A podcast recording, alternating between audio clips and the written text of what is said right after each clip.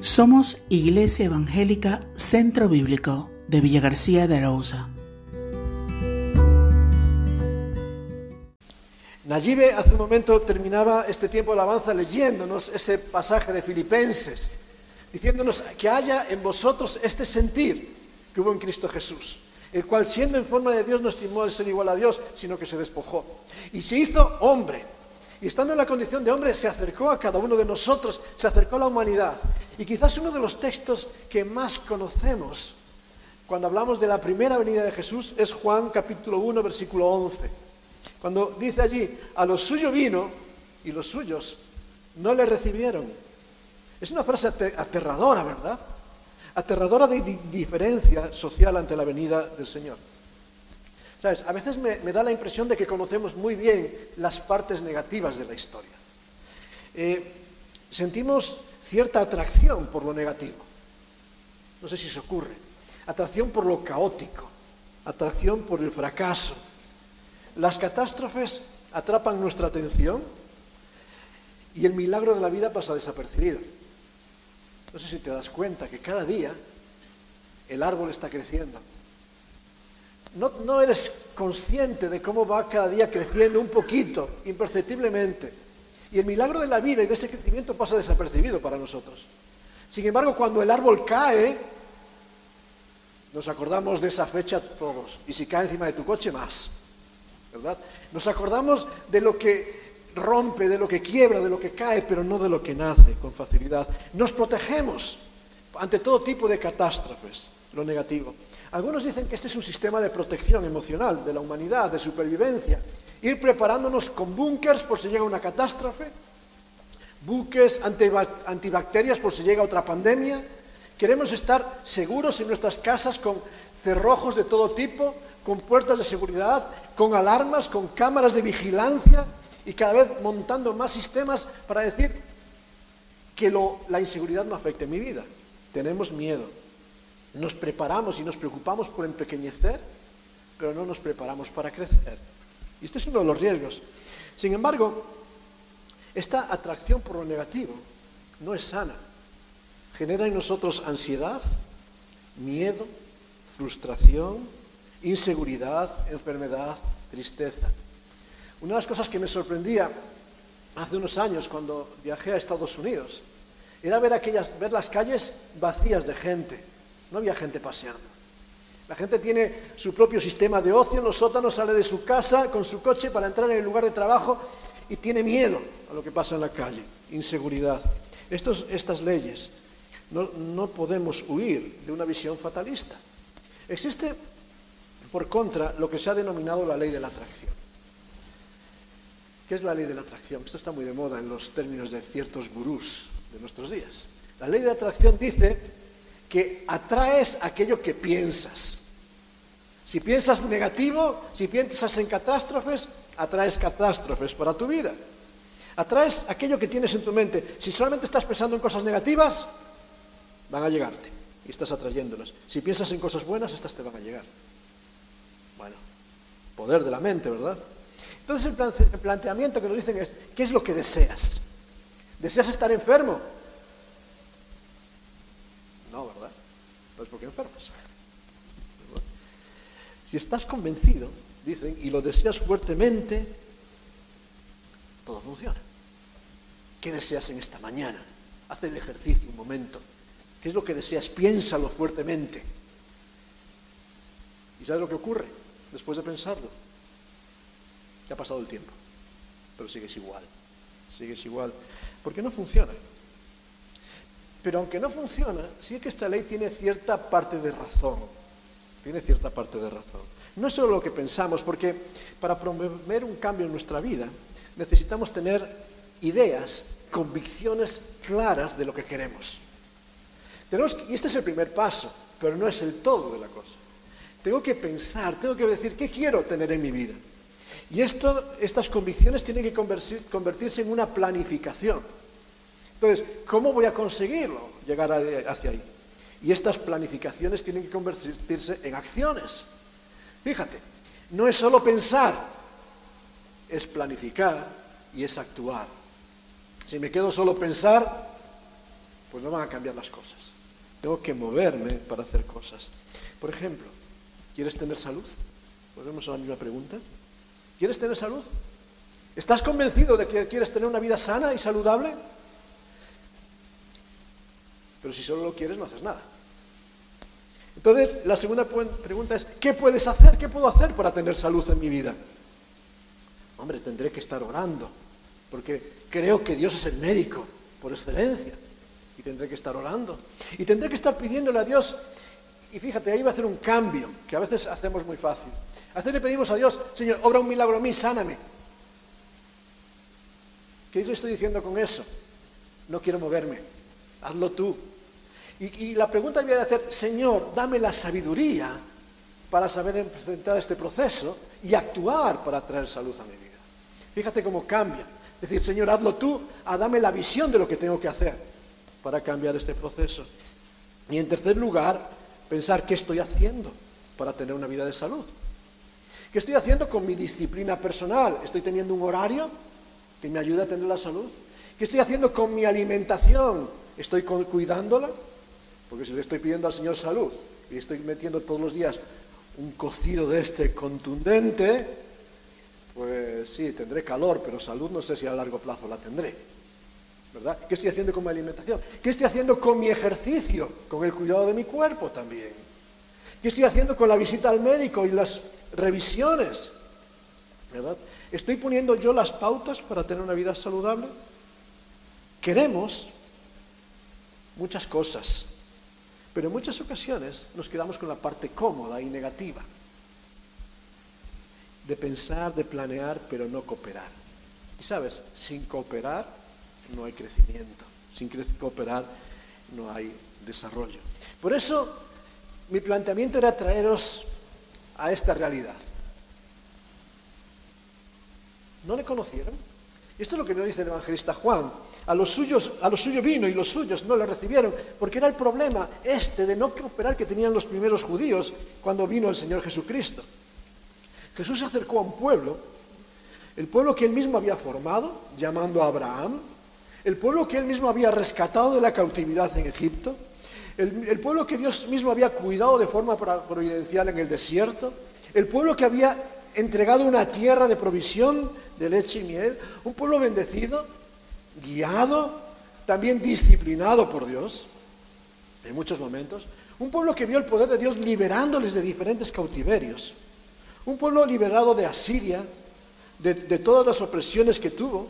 Dios les había dado multitud de evidencias de que en el tiempo oportuno, en el tiempo correcto, Él libraba a su pueblo. Y encontramos a un pueblo cuando llegamos a los evangelios, que anhelaba el Mesías. Un pueblo que estaba esclavo de los romanos y anhelaban un nuevo libertador. Ya tantos libertadores había levantado Dios para ellos, ¿verdad? Los jueces, algunos reyes, Moisés. Y estaban en este momento anhelando un libertador, anhelaban un Mesías, anhelaban libertad. Pero ¿sabes lo que ocurre en este momento? No le recibieron cuando llegó. ¿Por qué? porque anhelaban libertad, pero no querían desprenderse de las cadenas de vivir alejándose de Dios. Anhelaban libertad sin levantarse de su silla. Anhelaban libertad siguiendo en sus cosas y en su mundo. No querían seguir a Cristo. Querían ser libres a su manera. Querían creer a su modo, no querían seguir a Cristo. Y es por ello que el ministerio de Jesús les fue a confrontar de una forma real. Y dice en Juan capítulo 5, versículos 39 y 40, escudriñad las escrituras, porque a vosotros os parece que ellas tenéis la vida eterna que tanto deseáis, y ellas dan testimonio de mí. Y dice en el versículo 40, fíjate, queréis la vida. Las escrituras os dicen que yo soy la vida. Y dice en el versículo 40, pero no queréis venir a mí para que tengáis vida. No es que no quisieron reconocerles, que no quisieron seguir a Cristo. Y estaban repitiendo el patrón de sus antepasados, cuando en tiempos de Jeremías anhelaban paz y gritaban paz. Y el Señor les dice, mirad las sendas antiguas, volved a, buscarme a mí, volved a transitar esas sendas. Y ellos le dijeron, Jeremías 6:16, no andaremos. No queremos, no queremos movernos, no queremos cambiar. ¿Deseaban libertad? Sí. ¿Estaban dispuestos a pagar el precio? No. Fíjate la diferencia. No es lo que deseas, como lo dicen hoy en día. Es lo que estás dispuesto a hacer. Es lo que estás dispuesto a enfrentar. Deseas perdón de tus pecados. Cristo te dice, yo soy el que perdona todas tus dolencias. Pero para eso tienes que arrepentirte, tienes que reconocer tu pecado y tienes que creer. Deseas ser libre de las cadenas que dominan tu vida. Sí, Cristo te dice que Él te da libertad. Pero para eso tienes que soltar las cadenas y decidir cambiar y avanzar en, pos de Él. No solo vale desearlo. Y muchas veces en nuestra vida nos hemos acomodado como aquellos judíos hasta de, de esta situación. Quiero. Quiero. Y el Señor te está diciendo, levántate y anda. Pero si no te levantas, no vas a cambiar. Por eso cuando llegó Jesús no le recibieron. Ahora, mi pregunta, este es el lado negativo de la historia en el que nos quedamos, pero nadie en Israel recibió a Jesús. Nadie en el pueblo judío recibió a Jesús en aquella primera venida. Nadie aceptó su voz. Claro que sí. Sin embargo, la parte positiva de la historia es la que pasa desapercibida. Y quiero que en este mes estemos viendo cada domingo aspectos positivos de personas que sí recibieron a Jesús. Porque cuando veamos a estas personas vamos a aprender cómo recibir nosotros, cómo acercarnos a Jesús y aprender rasgos de su carácter útiles para nuestra vida. La parte negativa de no, no le recibieron, la vemos. Y la vemos en nosotros muchas veces que decimos a Dios no queremos cambiar. La vemos en nuestra sociedad que camina de espaldas a Dios. Pero ¿cuál es la parte positiva? ¿Puedes recordar algunas personas que recibieron a Jesús? A ver, ayudadme.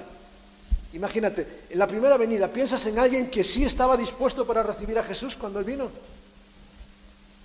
Kiko no vale, ¿eh? porque ya tiene a alguien preparado, entonces. O si es otro que no es el que tienes preparado, vale. pensad en alguien que en, las primeras, en las primeras navidades sí recibieron a Jesús. O cuando Jesús vino y ya creció, aceptaron su mensaje rápidamente. María Magdalena, Los pastores, sí, fíjate. Los magos también recibieron una visión y respondieron.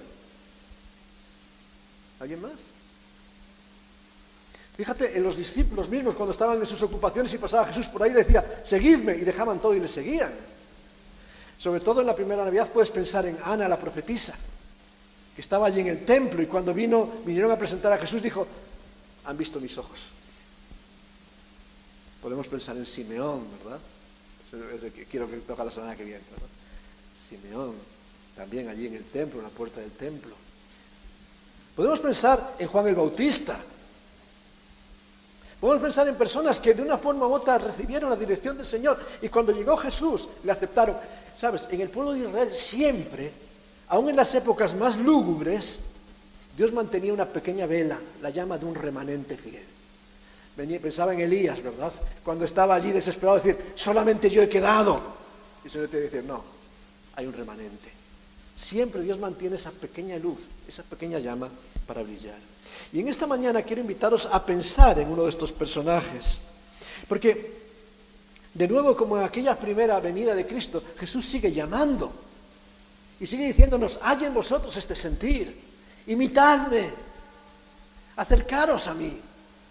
Y está a la puerta llamando a la puerta de tu corazón y de mi corazón. ¿Y qué vamos a hacer con él? ¿Le vamos a dejar entrar o le vamos a dejar pasar frío fuera? Y muchas veces le tenemos fuera, porque no queremos entrar, no queremos. Estamos tan atareados que no atendemos a su voz. Pero la primera persona que me gustaría invitaros a pensar es Elizabeth. No la hemos mencionado. ¿Sabéis quién era Elizabeth? ¿Quién? Prima de María, muy bien. ¿Alguien más puede decirme algo más de Elizabeth?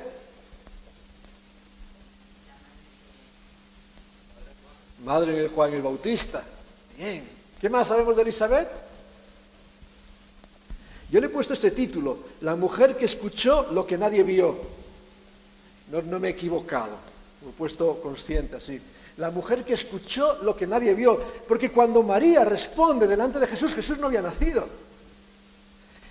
Fijaros, venid conmigo un momento al Evangelio de Lucas, capítulo 1.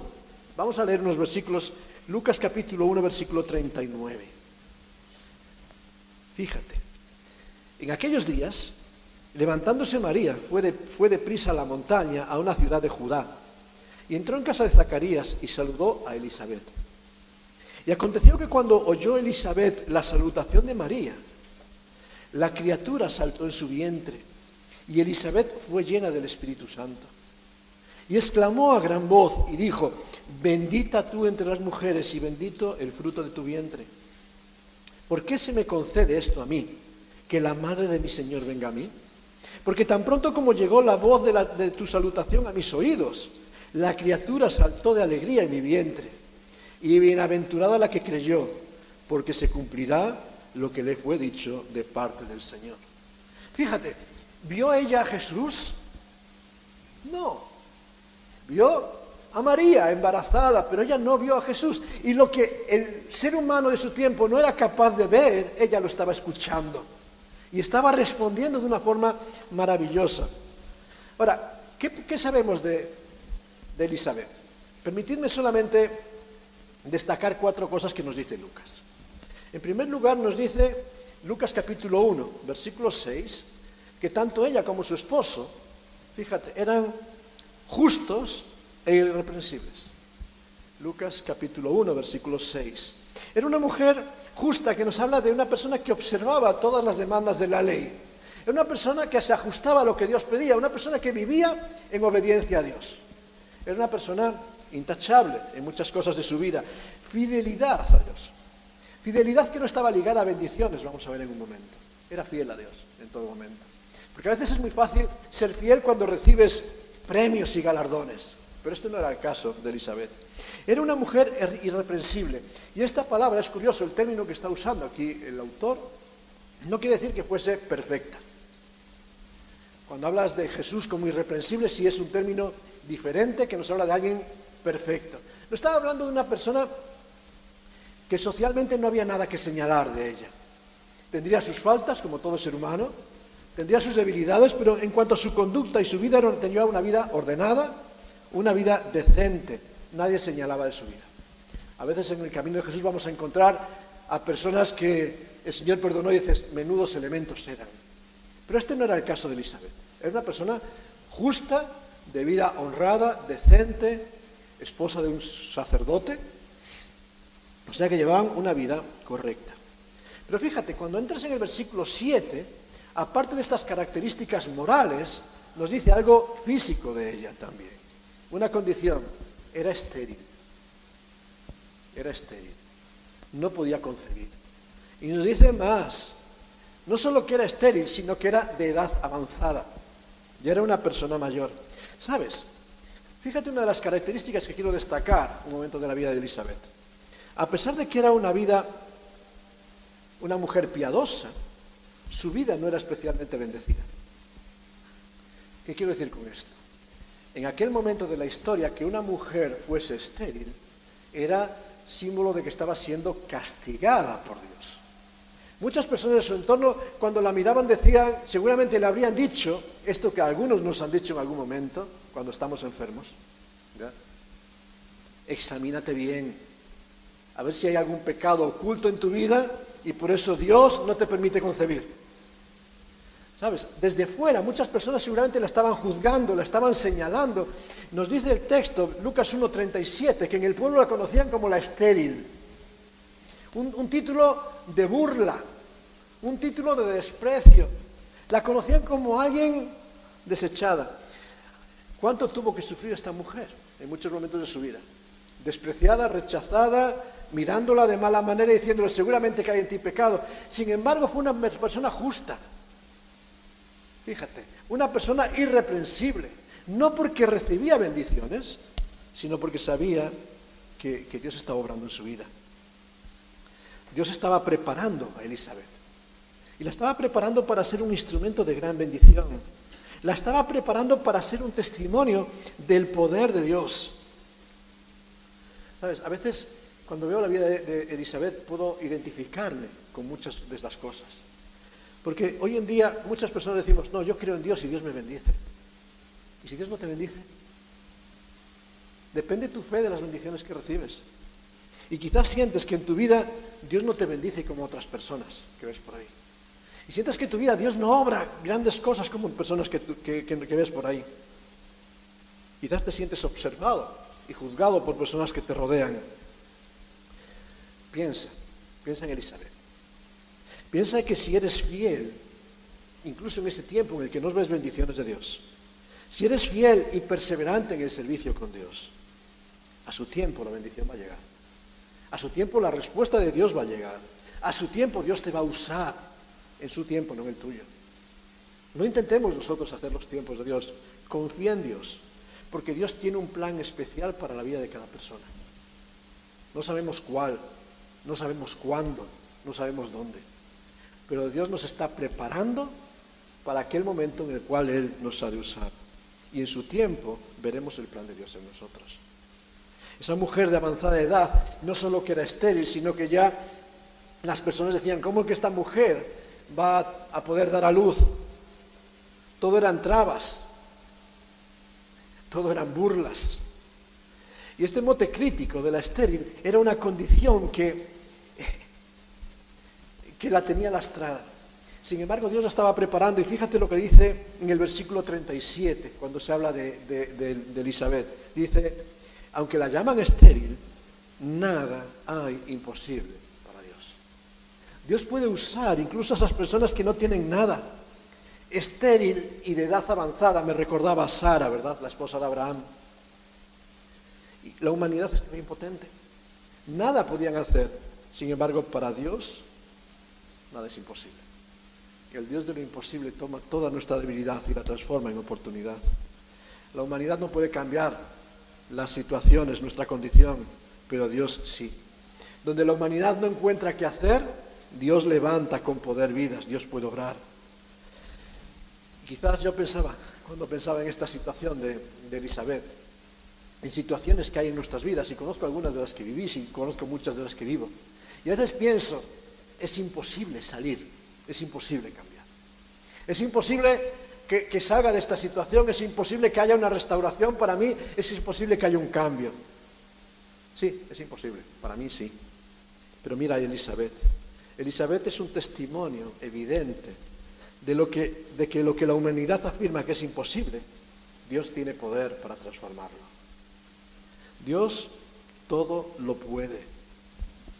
¿O no es así? Y en Dios todo lo podemos. ¿O no es así? no en mis fuerzas, no en mi voluntad, no en mis pensamientos, sino en el poder de Dios, en el tiempo de Dios y en la voluntad de Dios. Y por eso es algo que tenemos que tener presente. No importa la situación en la que me encuentres, confía, confía y espera, porque la salvación ha de llegar. El poder de Dios está obrando. Una mujer que nos revela que Dios obra en el tiempo oportuno. Pero ¿qué sucedió? En segundo lugar, en la vida de, Elizabeth y que hemos leído en estos versículos. Pues algo tremendo. Y, suceden dos, cosas que me llaman la atención. En primer lugar, cuando recibe la salutación, el primero que reacciona es el bebé. Hablaremos dentro de unos días de Juan el Bautista, por eso no nos vamos a parar ahí. Pero fíjate, el bebé que estaba en el vientre y ahí las madres lo entenderéis. No dio una patadita, pegó un brinco. Y la palabra que, está usando ahí es como cuando, ya que estamos en época de mundiales, cuando tu selección marca un gol y te clasifica. Realmente lo que nos está diciendo ahí es un salto de júbilo. El niño pegó un brinco ahí que, no sé, más lo entenderéis, yo no lo entiendo. Pero que removió todo el interior de María. Y entendió que era un salto de júbilo. Voces de júbilo, no importa. ¿Sabes? Lo que Juan estaba percibiendo es que delante de ellos estaba aquel que era el vencedor. Con Cristo la victoria iba a ser segura. Esto es lo que entendía. Y, Juan ya salta celebrando victoria. Hay victoria, hay libertad, hay esperanza. No importa lo que venga en el camino, porque Cristo voy a ser vencedor por la eternidad. Y sabemos que Juan no fue una persona que vivió una vida fácil, ¿verdad? Se privó, no necesitaba el lujo de su tiempo, No necesitaba la aceptación de su tiempo, vivía en lugares desiertos. No, necesitaba las marcas de su época, vivía con la pobreza y la, la sencillez de aquel desierto. No necesitaba los alimentos lujosos de su tiempo, vivía con lo que le daba el desierto. No necesitaba grandes cosas. Simplemente sabía que venía tras de él el que era más poderoso. Su vida fue fiel a la verdad. Perdió su vida por ser fiel a la verdad pero fue un vencedor. ¿Y fue un vencedor por qué? Porque veía que su vencedor, su, padal, era el que le daba libertad. Juan entendió que en Cristo había libertad y había victoria. Y por eso ya desde el vientre de Elizabeth estaba celebrándolo. Pero en segundo lugar nos dice algo maravilloso. Ella fue llena del Espíritu Santo. ¿Sabes? Me llamaba la atención algo especial en la vida de, de la familia de Elizabeth. Muchas veces en nuestros mundos hablamos de, Pentecostés, como ese tiempo de la venida del Espíritu Santo. Y te das cuenta que 30 años antes de Pentecostés, el Espíritu Santo llenó a una vida. Fíjate, es diferente ya de lo que ocurría en el Antiguo Testamento. El Antiguo Testamento se dice que el Espíritu Santo venía sobre alguna familia. Aquí nos está diciendo que el Espíritu Santo llenó la misma palabra que se va a usar en Pentecostés 30 años más tarde está ocurriendo ya aquí, en esta montaña de Judá. Elizabeth fue llena del Espíritu Santo. Zacarías, capítulo 1, versículo 67, fue lleno del Espíritu Santo. También. Juan el Bautista, Juan Lucas 1.15, iba a ser lleno del Espíritu Santo. Fíjate la plenitud del Espíritu Santo no tiene que ver con Pentecostés. Tiene que ver con vivir delante de la presencia del Señor, del Rey, vivir orientados hacia Él. Y a veces nos olvidamos que, como en todas las mujeres, están en primer lugar. Y la primera persona en el Nuevo Testamento llena del Espíritu Santo fue Elizabeth.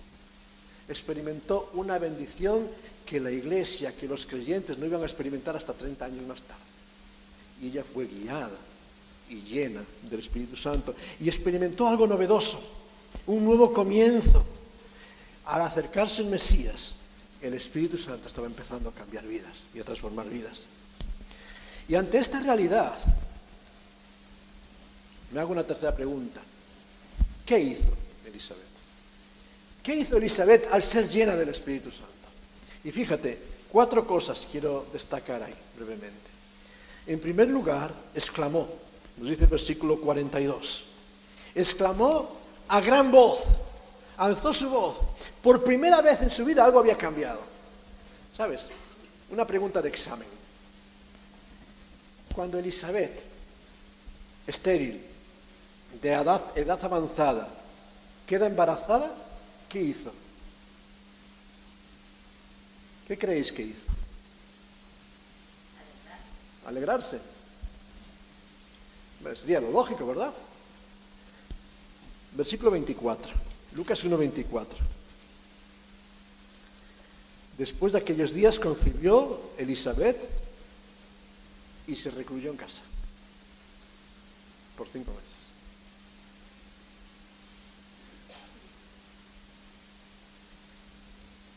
Había quitado el Señor la afrenta de su vida, pero ella y su esposo se retiraron. Su esposo había quedado mudo por falta de fe. Entonces se recluyó. No nos dice que Elizabeth proclamó.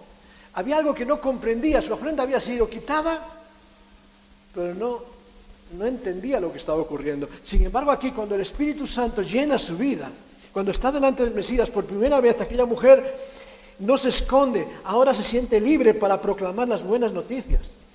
No entendía los propósitos de Dios, pero ahora con la presencia del Espíritu no podía susurrar sino que tenía que proclamar a gran voz.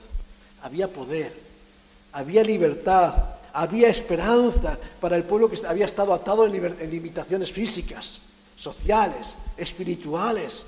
Ahora entendía el poder de Dios obrando en ella. Fíjate, el poder de Dios era más que el milagro que había vivido, era el poder de la presencia de Cristo.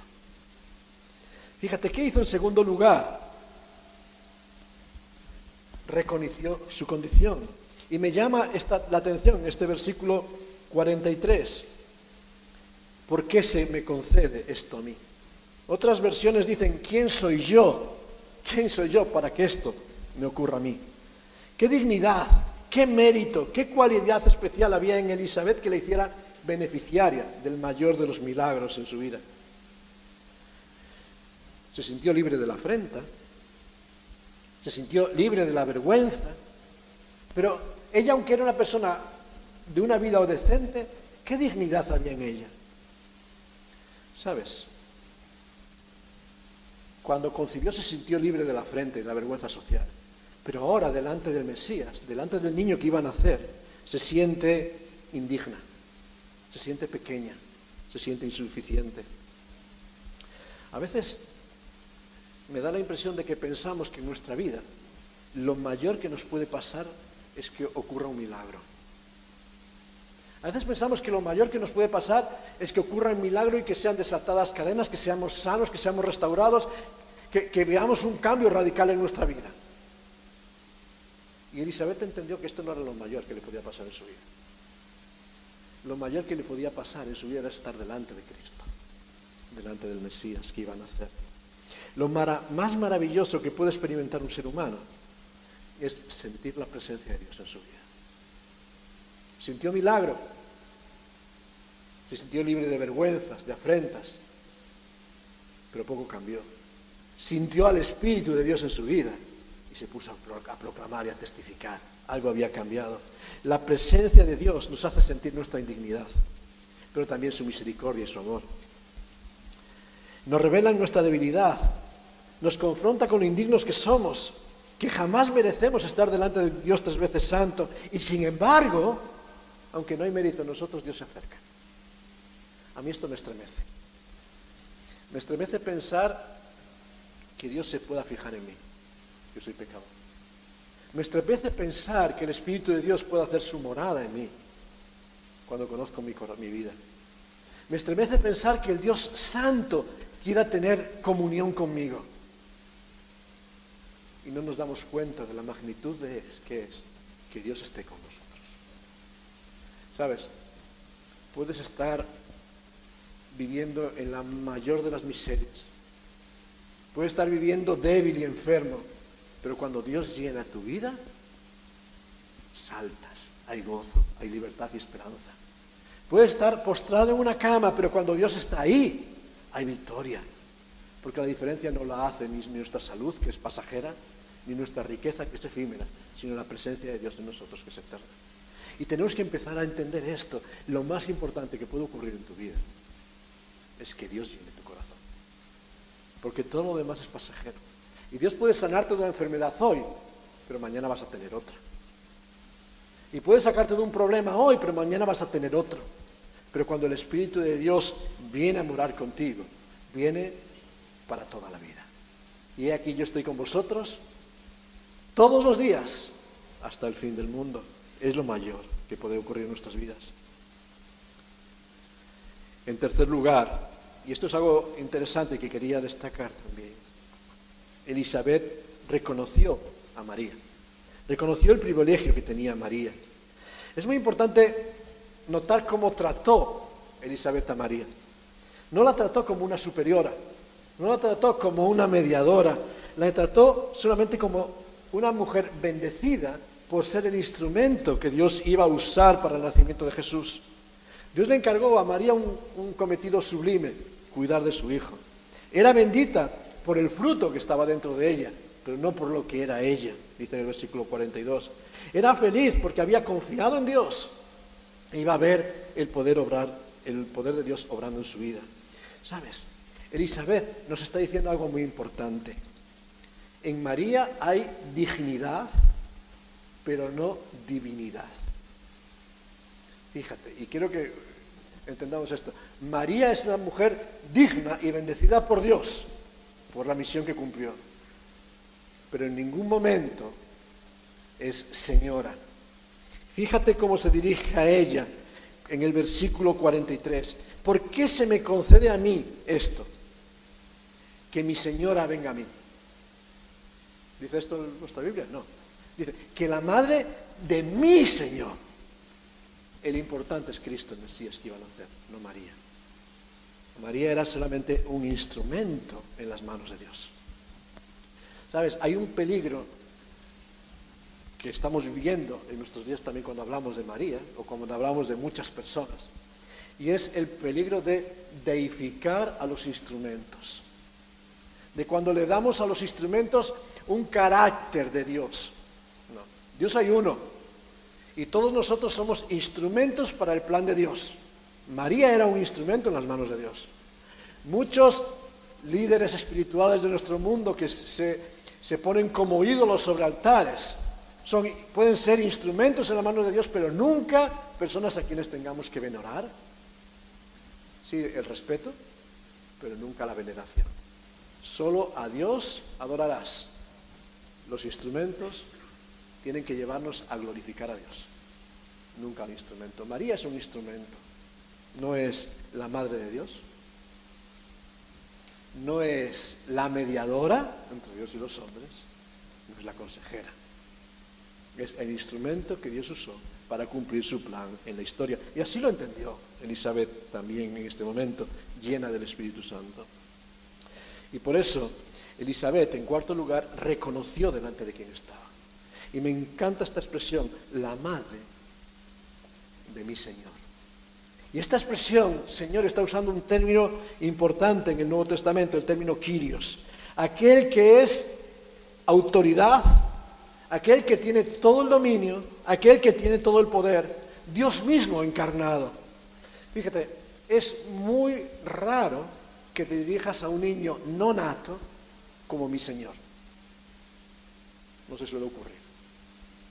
Pero en este momento Elizabeth se dirige a aquel niño no nato para decir, mi Señor, mi Rey, mi dueño, mi soberano. Ella, lógicamente guiada por el Espíritu Santo, está en este momento reconociendo la dignidad, la autoridad del soberano de todas las cosas. Permitidme concluir, yo siempre quiero ser breve, y al final me enrollo de emoción. Y cambio el título. Deja de pensar en Elizabeth, porque lo que quiero es que Elizabeth nos lleve a nosotros. Aquella, aquella mujer que escuchó lo que nadie vio tiene que ver para nosotros, a quien se nos dice que cosas que ojo no vio, ni oído yo, ni han subido en corazón de hombre, son las que Dios ha preparado para los que le aman. Dios nos ha preparado para entender cosas que el ser humano normal no puede entender. ¿Cómo podemos nosotros, a la luz del testimonio de Elizabeth, esperar al Cristo? Esperar a aquel que viene como nuestro Señor y Salvador. Y personalmente pensaba en cinco cosas que nos pueden preparar en nuestra vida para recibir a Cristo, para aceptar a Cristo, para caminar y vivir con Cristo, para servir a Cristo. Entonces, recuerda algo de la vida de Elizabeth, medítala y seguramente vas a descubrir muchas más cosas. Pero solamente te invito a que pienses en estas cinco cosas para tu vida. Y si realmente las estás viviendo, pues si quieres, experimentar el poder del Espíritu, el poder de Dios transformando tu vida, es necesario que cumplas estos requisitos. Y yo el primero. En primer lugar, si quieres recibir a Cristo necesitas tener una vida ordenada. La vida de Elizabeth era esto, una vida justa, una vida ordenada delante de Dios. Y somos responsables de mantener nuestra vida limpia y en orden, porque Dios no puede manifestar su presencia en donde la inmundicia, la inmoralidad y el pecado están tomando el control. Si quieres ver la gloria de Dios en tu vida, Comienza por poner orden en tu vida personal. Dios va a limpiar, pero para eso tienes que estar dispuesto a que Él empiece a ganar. ¿Estás dispuesto a que Dios trabaje en tu vida? ¿Estás dispuesto a tener orden? A veces muchas personas usamos vocabulario, pero nuestros hechos desmontan la realidad. Primer paso. Segundo paso, deja la queja. Deja la queja. No te acerques a Dios en pos de bendiciones. No te acerques a Dios en pos de bendiciones. La vida cristiana no es una competencia por quién es el más bendecido.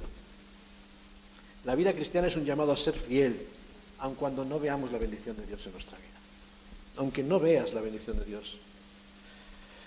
No, no verás la gloria de Dios nunca por las bendiciones que recibes en tu vida.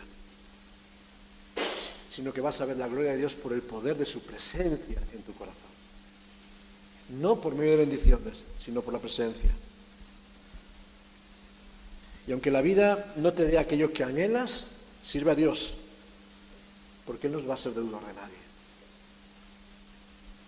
Libra la queja. No busques bendiciones. No digas, es que a mí no me da, porque a mí no me pasa. Sirve a Dios, sé fiel a Dios, glorifica a Dios, porque Él es el único que necesita y le merece la gloria. En tercer lugar, si quieres esperar a Cristo, espérale con una vida débil, pero no incapaz. Débil de humildad, vive consciente de tus limitaciones y tu debilidad, consciente de tu pequeñez, consciente de que no puedes dar fruto para Dios.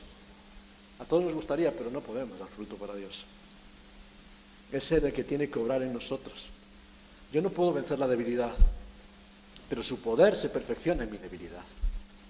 Yo no puedo dar fruto, pero Él puede hacerme dar fruto para la gloria de su nombre. Pero vive siempre con la convicción de que aunque es cierto de que yo no puedo, por mi esfuerzo, también todo lo puedo en Cristo, que me fortalece. Yo no, pero Cristo en mí.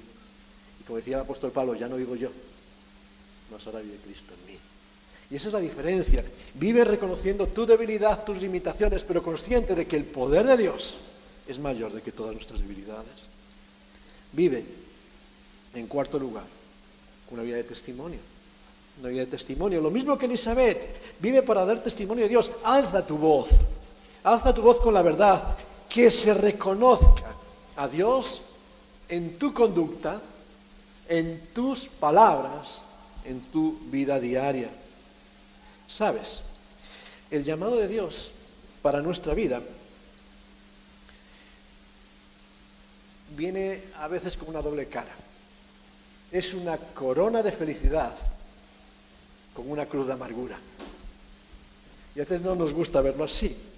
Es una corona de felicidad con una cruz de angustia que tenemos que llevar en muchos momentos de la vida. Dios no escoge a una persona, al contrario de lo que nos dicen por ahí, para darnos comodidad y el disfrute de, una vida egoísta. Dios no te llama para bendiciones. Después alguno a lo mejor me tiras de las orejas, pero Dios no te llama para bendiciones. Dios te llama para servir.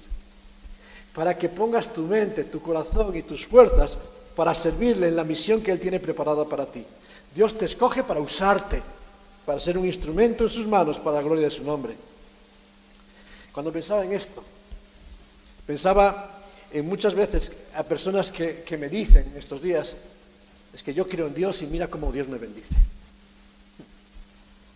Qué bueno. Y venía a mi mente el caso de Lot y Abraham. ¿Recuerdas Lot y Abraham cuando tuvieron que separarse? Lot escogió para él las bendiciones. Yo quiero las bendiciones. Mira, la llanura, tierra verde, esa la quiero. Y, Lot iba por la vida diciendo, Dios me bendice. Mira, han prosperado mis ganados. Dios me bendice. Mira qué bien vive y cómo crece mi familia. Dios me bendice. ¿Y sabes dónde estaba Lot? En Sodoma. ¿Sabes? Muchas personas en nuestros días decimos, Dios me bendice. ¿Y dónde estás viviendo? Abraham se conformó con la montaña difícil. Estaba perdiendo la bendición, en teoría. No estaba viendo la prosperidad, la abundancia y la vida fácil de Lot. Pero estaba siendo utilizado por Dios para bendecir. Porque ¿quién fue a liberar a Lot? ¿Quién intercedió por Lot? Sino Abraham. Cuidado. Tengamos cuidado en nuestra vida. Consentir que solo Dios nos bendice y no demanda compromiso de nuestras vidas. Cuidado con sentir que Dios nos bendice y no estamos involucrándonos en servir a Dios y en dando lo mejor a Dios. No vaya a ser que en tu vida estés caminando por las calles de Sodoma. No vaya a ser que en tu vida, rodeado de bendiciones, estés caminando en esa Sodoma preparada para la destrucción. Cuidado. Dios nos llama para vivir una vida de servicio, de testimonio, de compromiso con su obra. Y si nos olvidamos de esto, cuidadito donde estamos caminando. Y en quinto lugar, si quieres esperar a Cristo, y en relación con esto, espérale, y si quieres verle como una vida de servicio, vive para Dios, una vida de cooperación en la, vida, en la obra de Dios, según tus fuerzas. Ofrece lo mejor de tu vida para el Señor. Elizabeth sirvió toda su vida. Elizabeth miró al Señor aún sin ver bendiciones y le dio la prioridad a todo. Y al final Dios la bendijo. ¿Puedes decir como Elizabeth en esta mañana, Cristo es tu Señor? ¿Sabes lo que significa? Es el primero el más importante a quien darle lo mejor. ¿Es Cristo o las cosas de Cristo la prioridad en tu vida? No puedes decir que esperas a Cristo sin atender a sus demandas. Y si realmente como Elizabeth quieres ver el poder de Cristo, ver la gloria de Cristo en tu vida, ponle en primer lugar y deja lo demás para que Él se ocupe. Pero ponga a Cristo en primer lugar y verás su gloria. A lo mejor no verás bendiciones, pero sentirás el poder de su presencia que te alimenta. Pero sobre todo ten cuidado. Ten cuidado de que solo, solo buscas bendiciones y no estás comprometido con la gloria de Dios, con el servicio a Dios, con involucrarte en la obra de Dios. Cuidado donde estás caminando. Dios hace llover sobre justos e injustos. O sea, que recibas bendiciones no es acicate de que estés en el buen camino. Solo estás en el buen camino cuando sientes la presencia del Espíritu de Dios, que te mueve, que te convence y que te encamina para su gloria.